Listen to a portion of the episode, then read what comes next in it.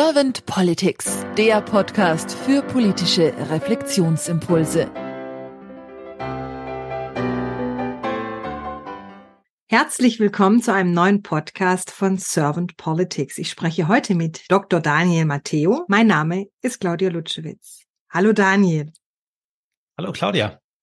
Daniel, ich habe mich sehr auf dich gefreut, weil du ja auch ein Podcast-Host bist und auch einen politischen Podcast hast. Deswegen habe ich gedacht, mal gucken, was wir zusammen erspinnen für die Politik. Doch bevor wir jetzt gleich einsteigen, stelle ich dich erstmal noch kurz vor, damit die Hörer und Hörerinnen sich auch ein kleineres Bild zu dir machen können, für die, die dich vielleicht noch nicht kennen.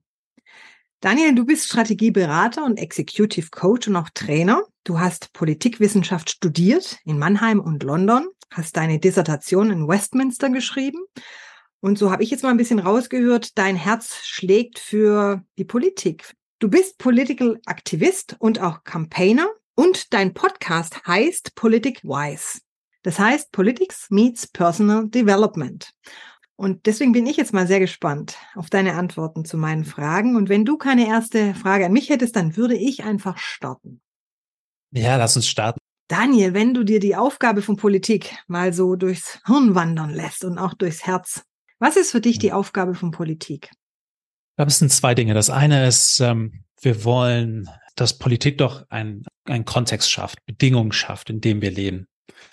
Ähm, und zwar so leben können, dass wir ein erfüllendes Leben haben, ein Leben haben, in dem wir äh, das Potenzial, das wir als Menschen haben, entfalten können. Und das ist meine Vorstellung von Politik, also wirklich den Kontext zu schaffen. Und äh, mir wird immer bewusster, wie wichtig eigentlich in der Politik dann für diejenigen, die in die Politik gehen, dieser Kontext ist. Also unser Umfeld prägt uns so sehr und jeden von uns, ob in der Politik oder nicht. Und wenn der Staat den Menschen dabei helfen kann, wenn Politik den Menschen dabei helfen kann, ein Umfeld zu haben, das gut ist, in, in vielerlei Hinsicht. Eins, wo wir Wohlstand schaffen können, Frieden haben, Sicherheit, all, all diese Werte, dann ist die Aufgabe erfüllt. So, also Kontext und Bedingungen schaffen für ein, für ein erfüllendes Leben. Das betrifft so Politik im Allgemeinen ähm, und das ist eher äh, an den Output gedacht von Politik und ähm, ja, als Politikwissenschaftler denke ich auch äh, an den Input und ich denke an, äh, wie demokratische Politik eigentlich eigentlich sein soll. Ähm, und demokratische Politik oder Politik in, einem, äh, in einer Demokratie muss nicht nur einen Output sicherstellen, sondern muss auch sicherstellen, dass Menschen das Gefühl haben, dass sie einen Anteil haben am Input, also ein Gefühl haben von, ich bin Teil dieser Demokratie, ich werde gehört, ich hab, ähm, kann mitreden. Am besten nicht alle paar Jahre, sondern dass Leute konstant dieses Gefühl haben oder kontinuierlich zumindest. Ich bin Teil dieser Demokratie. Ich kann also auch einen Beitrag leisten. Mhm. Wenn du jetzt schon von diesem Beitrag sprichst und diesem Teilsein eines Ganzen, wie nimmst du dann momentan die Politik wahr?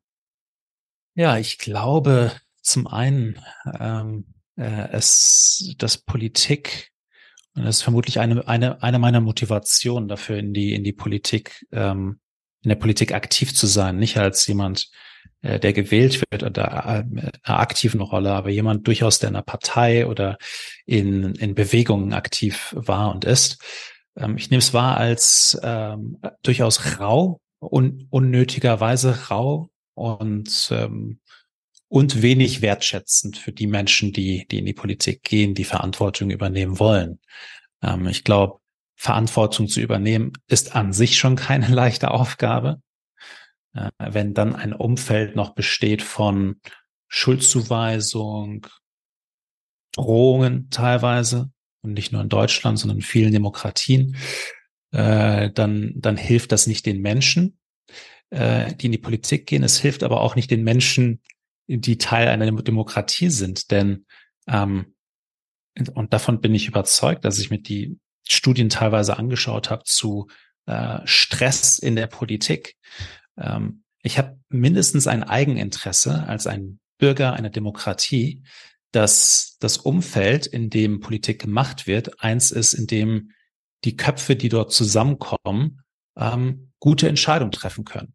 Und wir wissen von der Forschung, dass Stress übermäßiger Stress äh, ja, unsere Entscheidungsfindung, unsere Entscheidungskompetenz negativ beeinträchtigt.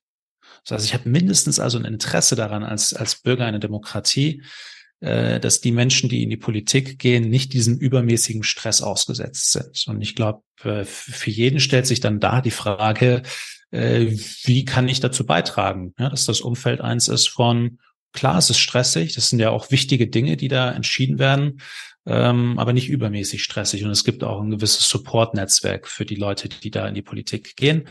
Ähm, und vielleicht nicht eine Wertschätzung, aber zumindest irgendwie ein Respekt dafür, dass diese Aufgabe schwierig ist und, äh, und dass sie da äh, eine, äh, im besten Fall äh, für uns arbeiten.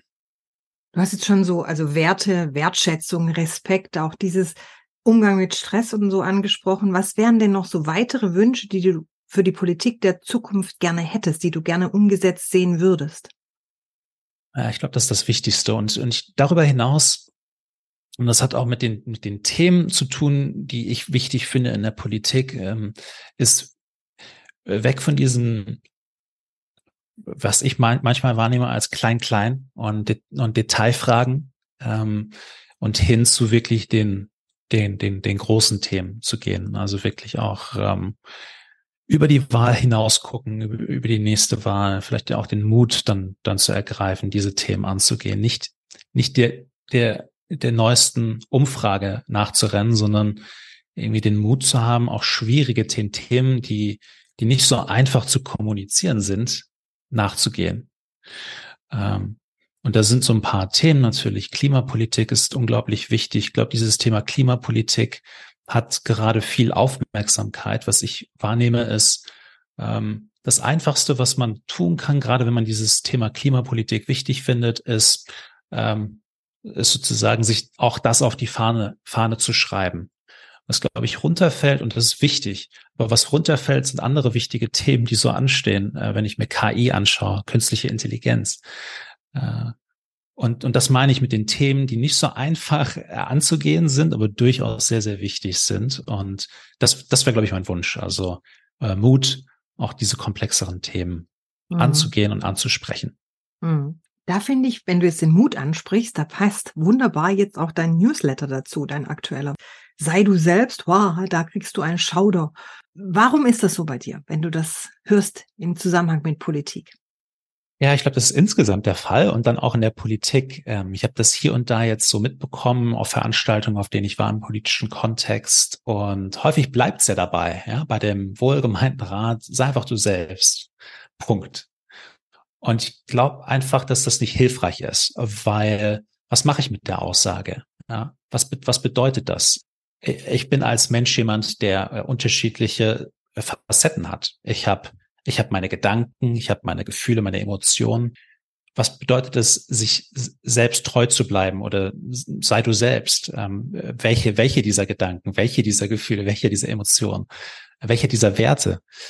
Also statt diesen ähm, Rat zu geben, denke ich, ist es vielleicht hilfreicher, jemandem dabei zu helfen, einer bestimmten Situation zu schauen, bei all diesen Gemengelagen von, ich habe eine komplexe Persönlichkeit, was ist für diesen einzelnen Fall jetzt die, die richtige Entscheidung. Plus, ich glaube, dieses sei du selbst kann hier und da auch als Entschuldigung herhalten, nicht zu wachsen. Also das Gegenteil von einem Growth Mindset. Mhm. Also wenn ich sage, sei du selbst, ich, ich bin halt so, ich, ich bin halt kein guter Redner. Mhm. Ja, oder ich bin halt sehr emotional. Und dann ist da ein Punkt und nicht ein, okay, wie kann ich darüber hinausgehen? Was kann ich da, da tun? Äh, ja, dann ist das, da ist das sogar auch kontraproduktiv. Und vielleicht der letzte Punkt, gerade von Politikern, Leuten, die in der Öffentlichkeit sind, auch eine Wählerschaft repräsentieren ähm, und mit unterschiedlichen Interessen umgehen müssen, wird erwartet, dass sie nicht alles, was sie denken, oder fühlen, auch äußern und kommunizieren. Von jedem von uns wird das erwartet im Leben, ja, dass wir das managen, ähm, dass wir da so ein Self-Monitoring betreiben. Und ich glaube, umso mehr von Politikern auch. Mhm. Das ist Teil der Arbeit, das ist Teil des Stresses, aber es ist Teil der, der Job Description. Mhm. Ähm, und ich glaube, Authentizität äh, kann man, kann man erreichen. Aber ich glaube, dieses sei, sei du selbst ist ein bisschen zu einfach gesagt. Ja. Mhm.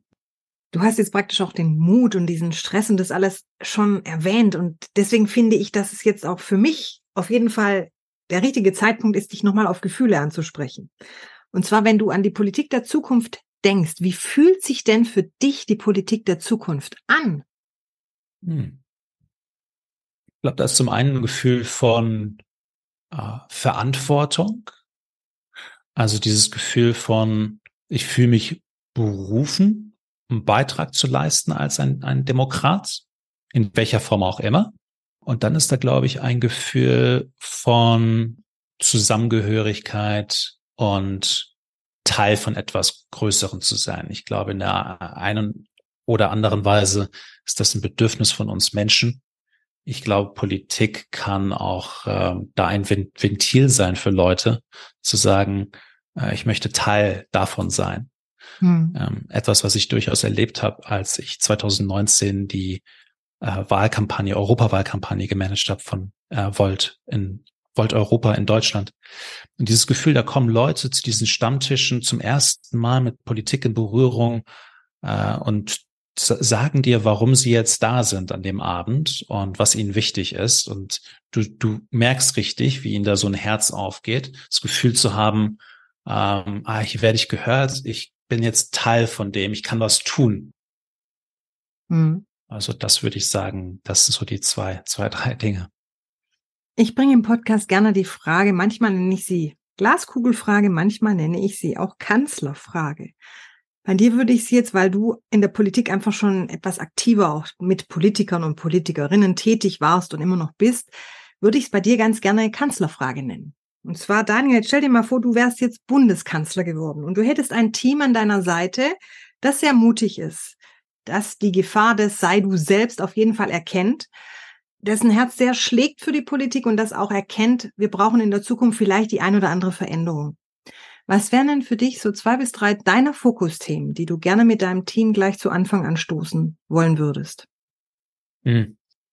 Ähm, das sind für mich zum einen das Thema EU und Europäische Union und, und Reform der Europäischen Union. Das ist das Thema, das mich schon seitdem ich 16 bin mitnimmt. Ähm, und ich glaube, das ist genau eines dieser Themen, denen nicht genug Aufmerksamkeit widerfährt und äh, die vielleicht nicht die äh, coolsten Themen sind, so, aber sehr, sehr wichtig sind, weil worüber reden wir hier? Wir reden darüber, über zwei, mindestens zwei Dinge. Zum einen das wichtigste Projekt ähm, das es in Europa äh, gab in den letzten Jahrhunderten. Ähm, ein Projekt, wo die, wo die Gelegenheit haben zu zeigen, dass Menschen ähm, aus unterschiedlichen politischen Gemeinschaften zusammenkommen können, also aus, aus Feind, Freunde werden und ein Modell vielleicht auch für andere Regionen der Welt und dieses Modell zum Erfolg zu bringen. Und aber zum Zweiten auch, wir reden darüber, nicht nur gewisse Outputs wiederherzustellen für die Menschen auf diesem Kontinent, sondern auch auf die Input-Seite zu denken. Also, dass die Menschen auf diesem Kontinent das Gefühl haben, dass sie auch Teil dieser Entscheidungen sind, die getroffen werden in Brüssel. Ähm, also sprich eine EU-Reform hin zu wirklich einem, einem Parlamentarismus in Europa, einer, einer mhm. europäischen parlamentarischen Demokratie. Das ist das eine Thema. Äh, und so, sicherlich nicht einfach umzusetzen. Und deswegen auch da, wenn ich so ein Team hätte, äh, dann würde ich das angehen. Und das mhm. zweite Thema, äh, künstliche Intelligenz. Ich glaube, das ist ein großes Thema für uns äh, in der Zukunft. Und, ähm, und hier nicht nur äh, Chancen, Risiken, sondern wie wollen wir eigentlich mit künstlicher Intelligenz leben in der Zukunft als Gesellschaft? Äh, diese Frage zu stellen, diese Diskussion zu führen in der Gesellschaft ähm, und dann darauf hinzuarbeiten, dass wir genau diese Zukunft erreichen können. Dankeschön für deine Impulse. Daniel, habe ich dir jetzt irgendeine Frage nicht gestellt, die du zum Thema Politik der Zukunft gerne beantwortet hättest? Ich glaube, du hast genau die Fragen gestellt. Nein, ich glaube, da ist nichts weiter. Nein. Dann danke ich dir ganz herzlich auch für deine Zeit, Daniel, und sag dann einfach mal bis bald. Sehr gerne, Claudia. Vielen Dank für die Einladung. Vielen Dank für den Podcast.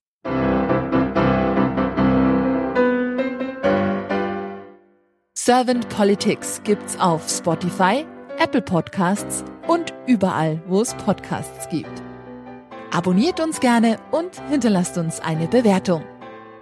Servant Politics, der Podcast für politische Reflexionsimpulse.